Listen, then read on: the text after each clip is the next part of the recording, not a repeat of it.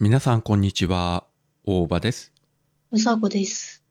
北北カフェ第188回です。はい。収録しておりますのが8月6日日曜日の夕方です。はい。台風がですね、うん。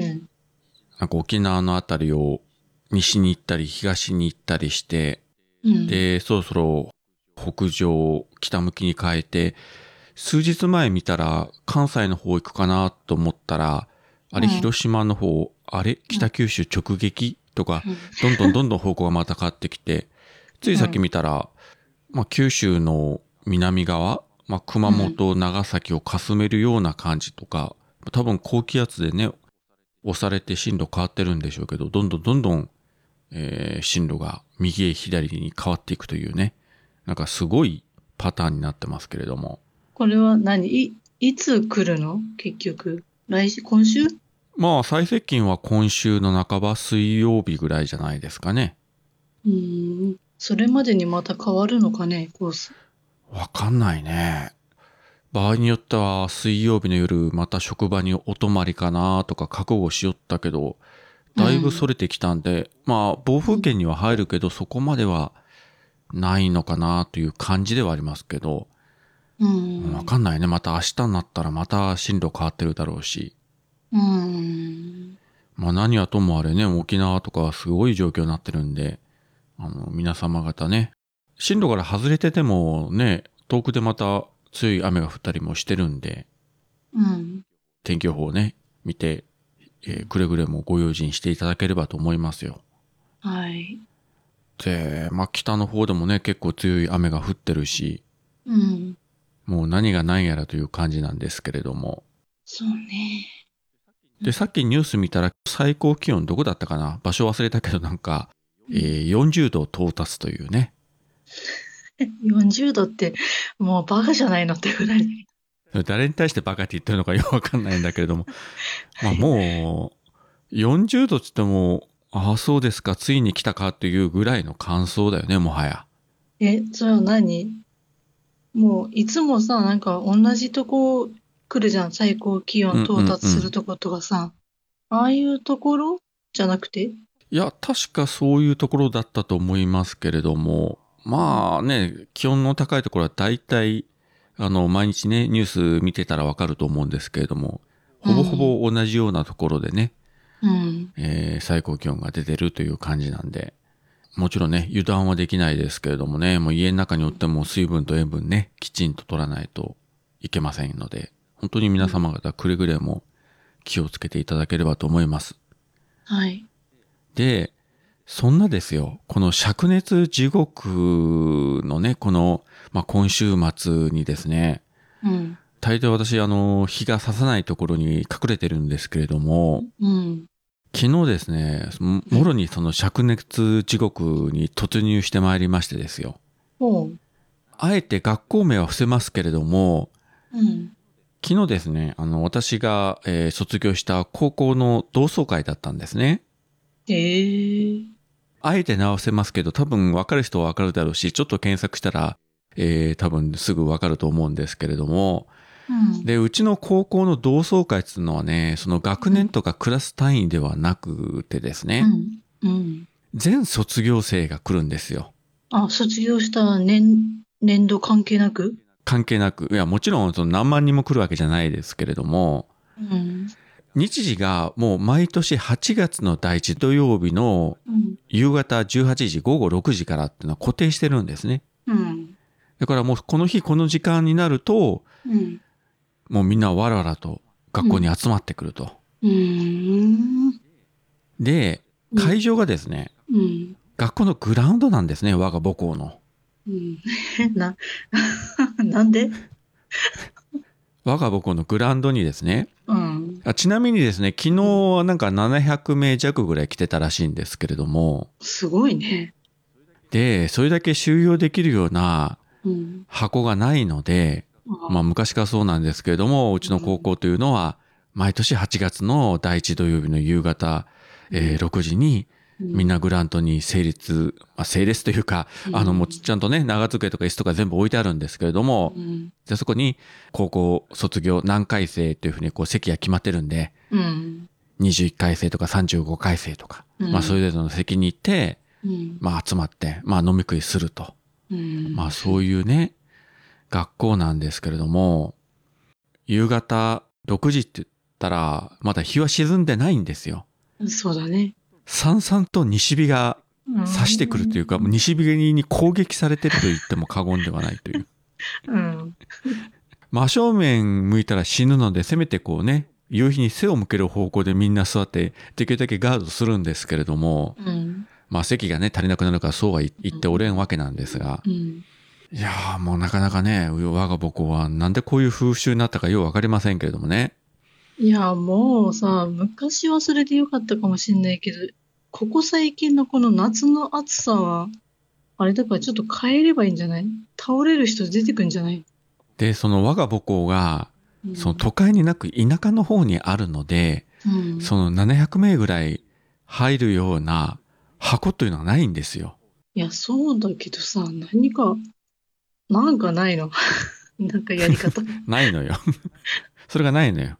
その漢字役というのがもう毎年、その卒業生が順繰りでやっていくわけで、まあ自分らの代が十数年前にやったんですけどね。うん。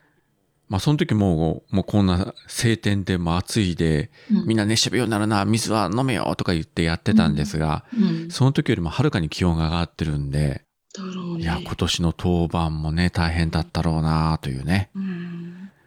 でですよ。うんで、その、まあ、700とか800とか集まってくるのもちろんね、会費も取るんですけれども、うん。チケット3000円なんですが、うん。えーそれだけで足りるわけではなく、うん。結局あちらこちらのこう、スポンサーになる企業に行って、あの、広告出しますんで一つよろしくお願いしますみたいな感じでね、うん。お金集めたりの、うん。で、それだけの大人数が集まってくるということはですよ、うん。飲み物、食べ物も大量にいるわけですよ。うん。だろうね。その準備から企画から、それからまあお土産というかね、うん。配布物ともあったりするうし、ん大変そう。で、最後にね、その、くじ引きもあったりするわけですよ、抽選会が。おう。そのチケットに書いてあるナンバーでね、抽選会やったりするわけですよう。ん。でね、うちらの会の時も、実際当番する会のもう2年ぐらい前から実行委員を立ち上げて、うん。あ、実行委員会か。うん。うん、もうずーっと準備してて、で、当時自分はそのうちの会派のね、まあ会計やってたんですけれども、うん。もうね、うん。最初はね、月に1回ぐらい集まるぐらいでよかったんですが、だんだん近づくにね、連れて、うん。もう月に2回とか、うん週に1回とか、うん。 1日おきとか、もう最後連日とか、もう仕事も家庭もほっぽらかしてですよ。もう同窓会業務に邁進するというね。うん。これを毎年毎年順繰りにね、もう今、自分らのもう十何歳か下のね、後輩たちがやってるわけですけれども、うん。えーまあこの実行委員やってた経験者はね、今年も、あ若手連中大変だろうな、この灼熱地獄の中でというね、うん。わかるわかる、わかるよ、君たちの苦労はとか思いつつ、えー酒を飲んでたというね。すどうご思いいますか、うちの高校しかし。いやー、もう、どうなのも尋常じゃないよね。う、ちょっともう心配でならんよ、それはもう。いや、若い人ならさ、まだいいかもしれないけどさ、ねえ、年寄りは ちょっと大丈夫かしらと思う。うん。その乾杯の運動はね、これもまた毎年のことなんですが、うん、当日来た中での最高齢の先輩に乾杯の温度を取っていただくと。まあ、今年はね、女性だったんですけれども、うん最高齢は何歳なの何歳だったかちょっと聞き忘れたですが、まあ、うちらよりもはるかに上ですよ。えー、大体多分80代ぐらいの人ですけどね。えー、大丈夫そんな人外に連れ出 して。ちょっと。でもね、どうも聞くところによると、あの、やっぱ毎年ね、元気で来てね、うんそこであの、乾杯の温度をね、取るということが、まあ一つのいわゆるステータスというか、うんうん。目標になってた先輩方もたくさんいらっしゃったようで、へえ。実はその2020年と2021年はやっぱりコロナで中止になったんですよ。うんうん。もう仕方なく。うん。で、去年は開催はしたけど、まあ、ノンアルで、うん。アルコール抜きでうん。で、今年はようやく元に戻ってアルコールの提供もかということで。うん。まあ、こういったら失礼ですけど、おそらくこの数年ね、休んでる時に、うん。まあもう亡くなってしまったとか、もうね、動けなくなった、もう大先輩の方々たくさんいると思うんですよ。まあ、そう思うとね、本当に、ここ数年のコロナ禍っていうのはね、いろいろドラマがあったんだろうなというね、こちらが知らんところで。ねで、まあ夜7時ぐらいになっても、日が沈むとね、うちの学校ってあの、割と高台にあるので、結構風が吹くので、えうん。涼しくなるんで、もう一気に過ごしやすくなるけど、そうまあその夕日がね、うん当たってる間、ももろに灼熱地獄ですよ。なんかないかね、北九州にドーム作ればいいじゃん。まあこれがね、例えば、福岡市とかだったらね、あのーソフトバンクホークスのね、あの本拠地であるペイペイドームとかね、うん。まあそういう大きい施設があるから、うん。まあ借り上げるとなるととんでもない金額かかるでしょうけれども、うん。まあ高校のね、グラウンドでやるっていうのは、一つは、賃貸料とかかからないと。会場費はかからないというメリットはあるんですよ。うん。ねえこれ、それはさ、なんなの学校の中でやればいいんじゃないの教室。学校を開放して。 700人も入れるスペースないもの。え、だから、おのおの教室ごとにさ、何年生なん ですいよ。や、おの、おのおのっつってさ、 その、クラスの中にそれだけ人数が入ったらさ、溢れ返るわけよ。あ、俺1組だった、俺3組だったという大先輩方から後輩がやってきたらさ、多分入りきれないわけですよ。いや、そりゃそうだろ。いや、一応、そうやって目星をつけといて、あとは体育館とかはもう全体、もう学校中、うろうろしながらみんな話せばいいじゃん。すればいいんじゃ現実的には無理でしょうね。ないえーだって座る場所がないもの。え、椅子あるじゃん。だから。あ、700人分ないない。椅で、子そもそも教室の中に、うんそら、その日は学校ね、夏休みだから生徒はいないけどさ、うん。一応あの、学校の、まあ、教室の中でまで酒飲むのもいかがなものかと、まあ、グラウンドで飲んでいいのかという問題は別にして、 えー、それね、そこまでやったらやる方も大変と思うよ。本当いやー、だって、それでさ、なんか誰か倒れましたみたいな、救急車で運ばれたっつったら、そっちの方が大変なんじゃないそれがね、効果不効果ね、未だにそういう話聞かないんですよね。すごいことに。みんな気合入ってるんじゃないかと思うんですけどね。みんな強いね。まあネット検索したらね、昨日の模様誰か写真上げてるかもしれませんけども、まあ私も写真撮りましたけど、まあいろいろ人が写ってるんでね、うん安易にこうね、えーインスタとかにも上げにくいので上げてはおりませんけれども、うん。えーなかなかね、強烈でございますよ。我が母校は。すごいね。すごいことするね。まあでもね、おかげでね、あの、久しぶりに上の先輩たち、あの、元うちの職場の上司とかもね、来てて、もう退職されてだいぶ経つんですけど、あ、お久しぶりです、みたいなね、うん。とか、うん。うん、2個上の先輩とか、うん。まあそういういろんなあのね、先輩後輩の皆さんに会えるというメリットはあるんですよね。うちの同級生だけじゃないんで。うん、だからみんなそういうのもあってくると思うんですよね。もう、あの、年齢を飛び越えて、いろんな人に会えるというね。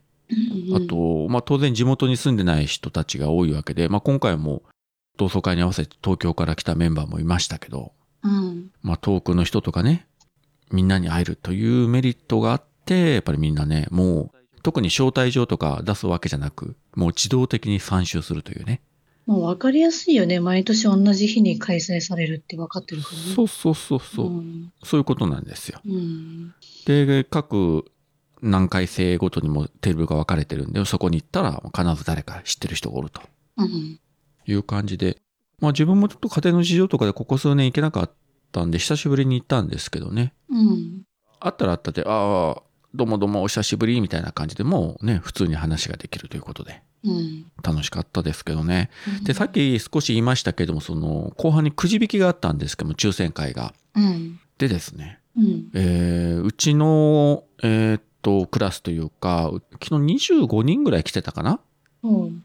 それなのにね、うん2人も当選してですよ。うん。すごい。 1等から8等まで、この8等っていうのもすごいですけども、うん。 1人がですね、うん。なんと iPhone SE を当てまして、へえ。すごいね。もうみんなおーっと盛り上がって。うん。で、もう一人がですね、うん。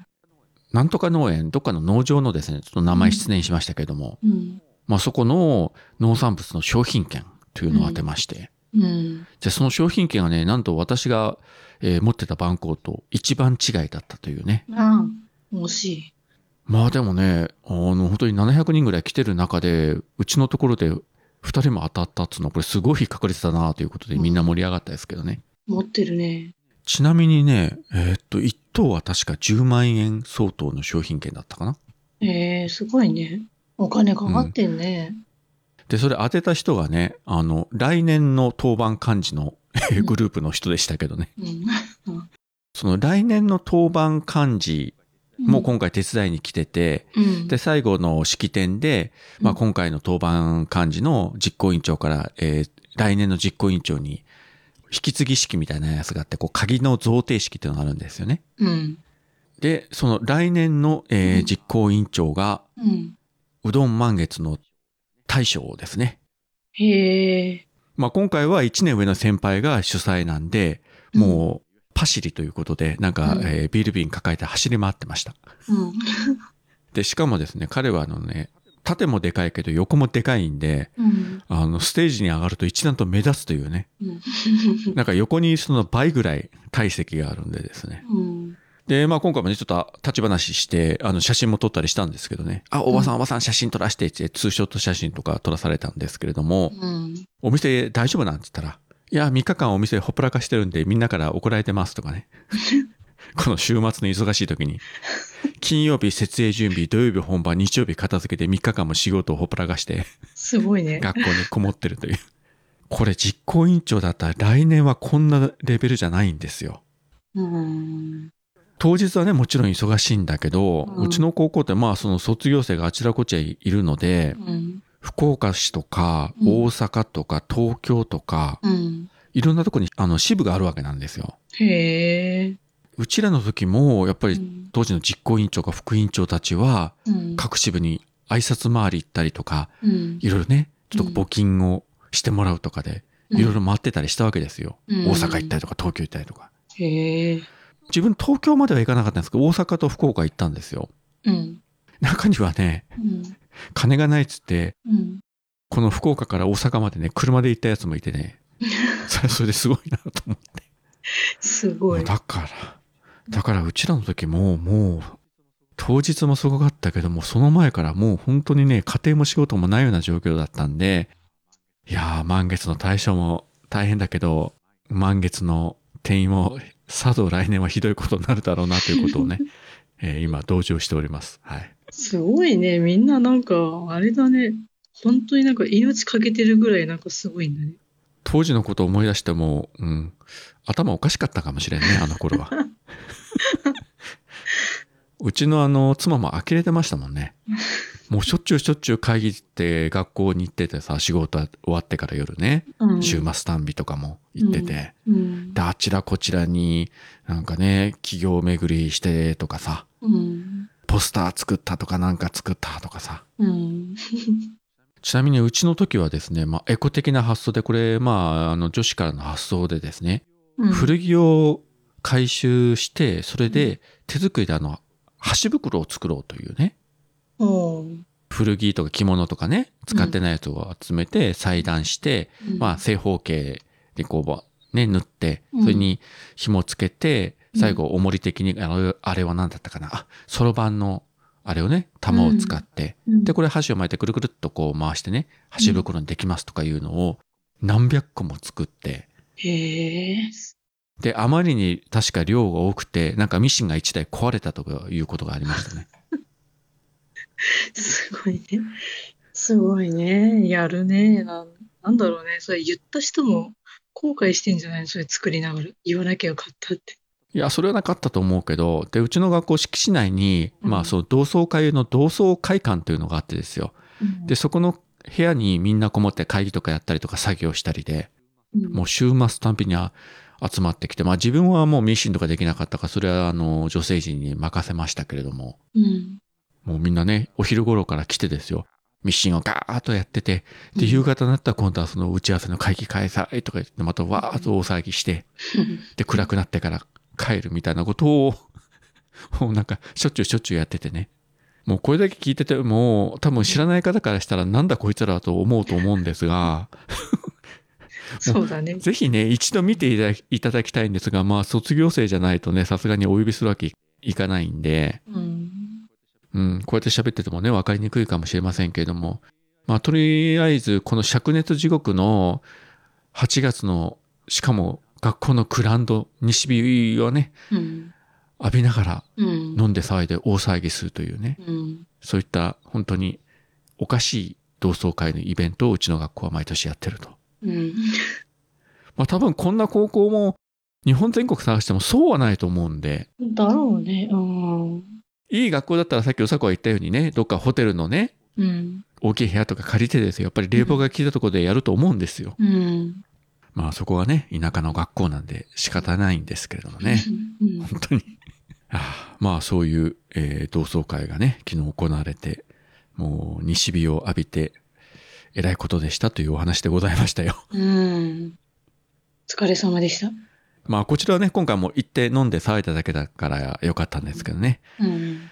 来年満月の対象大変だろうなと ちなみにその、えー同窓会やってて大騒ぎやってるちょうどその時間帯にですねあの福岡の、うんえーローカルのテレビ番組で、えー新しくなったうどん満月が、えーなんか取材を受けてましたね録画して家帰ってみましたけどまあそんなこんなで、えー来年もこれは顔出しをせねばならんなと思っておりますよはい。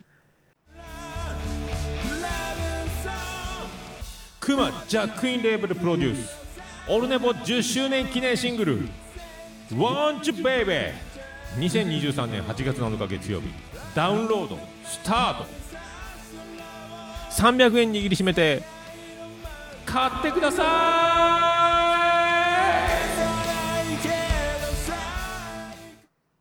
先週はねアポロさんお一人だけで、うん。もうリスナー一人で番組改編期どうなるかというお話をね、ちょっとしましたけれども、うん。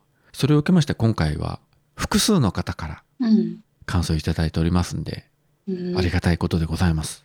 よかったね。ね、これであのー10月の番組改編期は多分乗り越えられるんじゃないかと。うん。まあ、誰もいなくなっても悲しまないけどね、きっとね。まあでもあまりにそれは寂しいと思うんで、はい。 はいそこはあの、最後の砦のアポロさんに期待したいと思いますが、圧が、 重圧がすごい。ということで、えーっと、まずは、芹沢智之さんから、きたきたカフェ187フレーバー。感想をツイートする頻度は低いけど、更新されるのが週末の楽しみ。配信者側は数字を把握できるのかもだろうけど、ポッドキャストって再生回数表示がないから、広める意味も含めて短くても感想を書くようにしていきたい。といただきました。ありがとうございます。ありがとうございます。まあ、確かにね、これあの、リスナー側からすると再生回数というのはわかんないんで、うん。まあその Apple Podcast だとランキングとかではね、見ることができるんですけれども、あのランキングでも具体的に何回聞いたから1位になったかとかいうところはね、あれわからないんですけれども、うん。あれさらに言えばあれ回数だけでカウントされてないですからね、うん。レビューとか、うん。ああいうのも確かね、反映されてる、そういうなんか Apple 側のアルゴリズムっていうのがありますんで、うん。あもちろんね、再生回数が多ければ多いほど上に行くっていうのは間違いないんですけどね。うん。まあ、ただ、それが表に出てしまうと、ね、喜ぶ人もいれば、もうあまりに凄すぎて、立ち打ちならないというショックを受ける人もいるだろうし、うん。具体的な再生回数を明らかにしている番組って多分、なかなかないんじゃないかと。まあ、聞いた記憶がないですからね。そうね。まあ、でも皆さんがよく知ってるような、あの、大手番組であれば、あの、確実に、あの、リスナー数は5桁いってますんで、え、もうそれは間違いなく。うん。あの、2桁、3桁とかいうレベルでは絶対ないんでね。そうだね。うん。うちも間違ってでもいいですが、1回ぐらい5桁とかいう数字を取ってみたいですけどね。何、何話せばそんなにいくんだろうね。いやー、これはもう、前も言ったけれども、やはり5桁取ってる番組の人 にゲストで来てもらうしかもはやないと。多分それぐらいしかないっすよ。うちの番組で5桁行こうと思えば。うんその、その5桁いってる人がゲストに来てて、私が寝てたら怒られるよね、きっとね。まあ間違いなく、あの、ポッドキャスト業界から追放されると思いますそうだね。ね。出入り禁止ですよ、我々は。はいまあ来ないだろうけどね。うんまあね。はい。はい。えーお次は、黒柳りんご、かっこ、アメリカアットマーク、桃屋軍団さんからいただきました。きたきたカフェ184、185。聞いてますよ。リスナーは一人やないです。わら。やっと打ち解けたお二人のエピソード、面白かったです。ツレション、わら。うさこさんの方向音痴ぶりに親近感。またパンの耳生活再開に、大場さんと同じ意見の私、わら。といただきました。ありがとうございます。ありがとうございます。まあ、方向音痴はね、うん。うん、もう今更ということもありますけれども。そうだね。で、パンの耳も相変わらず買ってると。相変わらず、うん。今朝も食べた。もうお約束というか、もうぶれませんな、あなたもそ。うだね。まあ逆にあの、もうパンの耳飽きたからもう一生食べませんと言ったら、そっちの方がすごいでしょうね。そうだね。もうこの炊飯器ちょっとどうしようかと思って、何か使い道ないかなと思って、今いろいろ考えてるけど。炊飯器でパンケーキ焼くとかいうのは見たことがあるけど、ああ、そうね。パン焼けばいいのか。そうしよう。またパン。炊飯器でパン。パンの耳だ食べながらパンを焼くという。なんかよくわからない状態ですけど。それはもはやあのパンの耳を食べながら食パン買ってきてパン食べてるみたいな。もはや意味不明な状況ですね。いや別にさ、あれだよ。あのね、私パンを愛してやまないんですとか言ってるわけじゃないんだよ。たまたまそういう生活が長かったから、もう体がそういう体質になったっていう。あパンの耳食べないと落ち着かなくなったっていう。多分日本全国探してもあなたぐらいしかいないと思います、そういう体質は。はい。はい。でもたまにご飯食べてるから大丈夫だよ。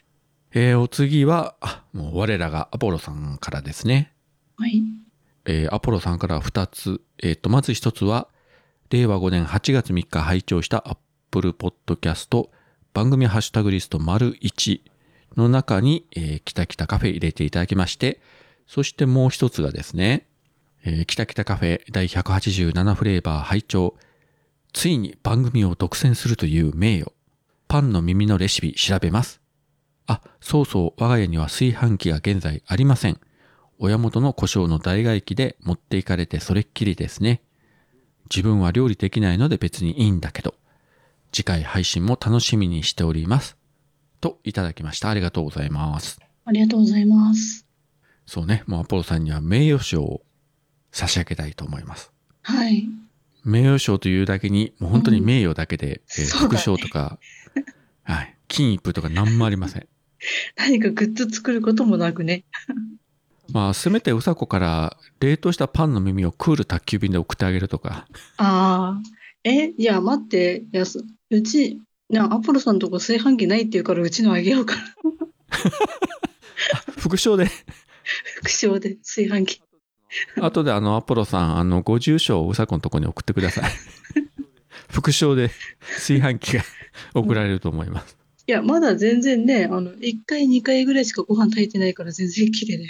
あ全然 OK ですね。はい嬉しいかね、それ。。わからん。お次、あ、これが最後ですね。和文さんから今週拝聴したポッドキャストということで、きたきたカフェ187フレーバーで私がやっております MCU ラジオ What If 会。そして北九州の片隅、えー第676から678回といただきました。ありがとうございます。ありがとうございます。まあ、北北カフェ MCU ラジオ北九州の片隅とこう3つ並んでるんですけれども、うん。あの前回もそうだったんですが、この下に佐々木亮の宇宙話が来てるというね、なんか恐ろしいですよ。まあもちろんランキングじゃないけれども。すごいね。まあ宇宙話にね、ランキングでうちの番組が上に行くということは天地がひっくり返ってもないので、まあこれはこれで嬉しいんですが、れなんとなくなんか恐れ多い気がするというのはうんやっぱりね、非常にこう、小心者で、まあ、いつも言ってるね、人気番組にすり寄っていくという、この小判ざめ商法の私としましては、うん。なんか、なかなか、えー複雑な心境ではあります。さすがにここまで来るとちょっとみたいな。やっぱりあの、宇宙話からずっと下の方にいて、ようやくこう、落ち着くというね、うん。メンタル的に。うん。うん、い所詮、弱小ポッドキャスターはこんな感じでございますよ。やでも私さ毎回見て思うけどさ本当にワープンさんって大間さんのこと好きなんだなと思ってニヤニヤするんだ けどこれ見るたんびに申し訳ないっすよ。ね。まあ世の中にはね、まだまだたくさん面白いポッドキャストは山のようにありますんで、いろんな番組聞いていただければと思います。いや多分ねいろんな番組聞いた結果これなんだと思うよ落ち着くっていうなんかそれはどうなんでしょうね。大丈夫ですか わかんねえ。わかんねえ。ごめん。 宇宙話とかさ、ほねうん、小先ポッドキャストとかも上がってますけど、こんないろんな番組聞いた上で一番落ち着くのはキタキタカフェだったらさ、大丈夫なんですかだって、いや、だってもう小先だよ。すごいよ。こう、ね、それを、いや別にさ、これ本当にさっきも言ったけどさ、ランキングじゃないけどさ、佐々木亮の宇宙話とかさ、小先よりも上にさ、書かれてんだよ、うちら。 一番上、北北カフェとか言って大丈夫なのかしらとかも。いや、もちろんね、嬉しいですけれども、うん。でも考えたらこれ、佐々木亮さんが、うん。ねえ当然ツイートをねエゴサーチするわけじゃないです かああ、そうね。そしたらこのツイートを見るわけじゃないですかそうだね。やばいなちょっと、ちょっと大丈夫。え、いつも思うけど、この人なんなんて、キタキタカフェとか、MCU とか、こう、なんなんて。で、佐々木亮さんがうちの番組聞いて、なんだこいつらって。 こいつら一番先に来んのかみたいな。まあ MCU ラジオはねまあ MCU って書いてあるからまあマーベルのことだろうなぐらいはおそらく推測できると思うんですけど、うん他2つは何なんだっうんていうねで間違って試しにさ「キタキタカフェ」聞かれてみたらねえらいことですよこれはうんたまたま聞かれた回がこれだったらさ、いや、佐々木亮の宇宙話がとかさ、 ね。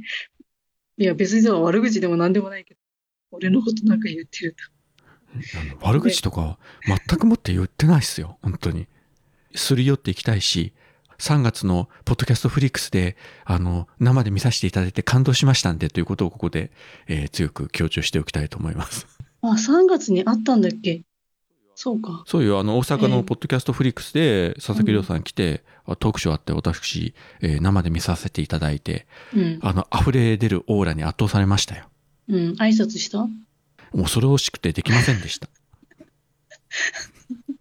んな私みたいなのが近寄っちゃいかんだろうと思って、遠くから眺めてました。まるでうさこみたいな回答になりましたね。そう、そう、あれじゃん。私がこの間、笹山さんのライブ行って、もう笹山さん目の前にいるのに話しかけられないって言って、 大場さんに言ってもらうって、うちの相方がサイン欲しいって言ってんですけど、みたいな。そんなそう感まじじゃさん。にその状態でしたね。こういうこと言えば言うほどなんかいろいろこうドツボにね、ハマっていくと思いますね。この辺りでやめた方がいいでしょうけれども。はい。何はともあれ、えー今週もいろいろ感想いただきありがとうございました。ありがとうございました。桃屋のおっさんの、オでールデイズだ、ネッポン。そういったことで、ね、今収録時もまだ外は日がさんさんとさして暑いんですけれども、うん、うん。あと、うさこは何かありましたうん、うん。いや、いろいろあったけど、ちょっと話せないから、やめとく。もうなんか君話せない話が多いからな。とりあえずまだ仕事辞めてないよっていうね、報告。 とりあえず仕事は辞めてないし、引っ越しもしてないし、パンの耳は食べてるというね。そうだね。まあ、とりあえず先週と変わらず、はい。まあ、一応ね、うさこも元気にやってるようですので、うん。すごい猛暑がね、続きますし、台風も来るし、大雨も降ってますけれども、うん。皆様方ね健康にだけはくれぐれもね気をつけてこの夏をねなんとか乗り切ればとね、思っておりますはい。じゃあまあこんなところでよろしいでしょうかはい、いいです。はいじゃあそういったわけで、えー今週もここまでお聞きいただきありがとうございましたありがとうございました。それでは皆さんさようならさよなら。